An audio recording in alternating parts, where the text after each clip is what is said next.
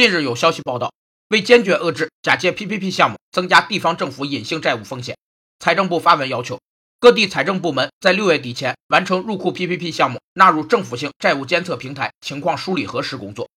那些并不由法律或政府法规加以规定，但由于公众期望或政治压力，政府必须担当的道义责任或预期责任，被称为隐性债务，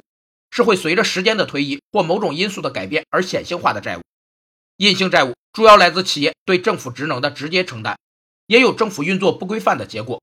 由于我国政府的目标从效率优先、兼顾公平转向建设和谐社会，一系列法规的调整将使隐性债务这个问题逐步显现。随着中国法规的完善和在国际上承担义务的增加，未来二十年将是中国企业隐性债务大量显性化的时期。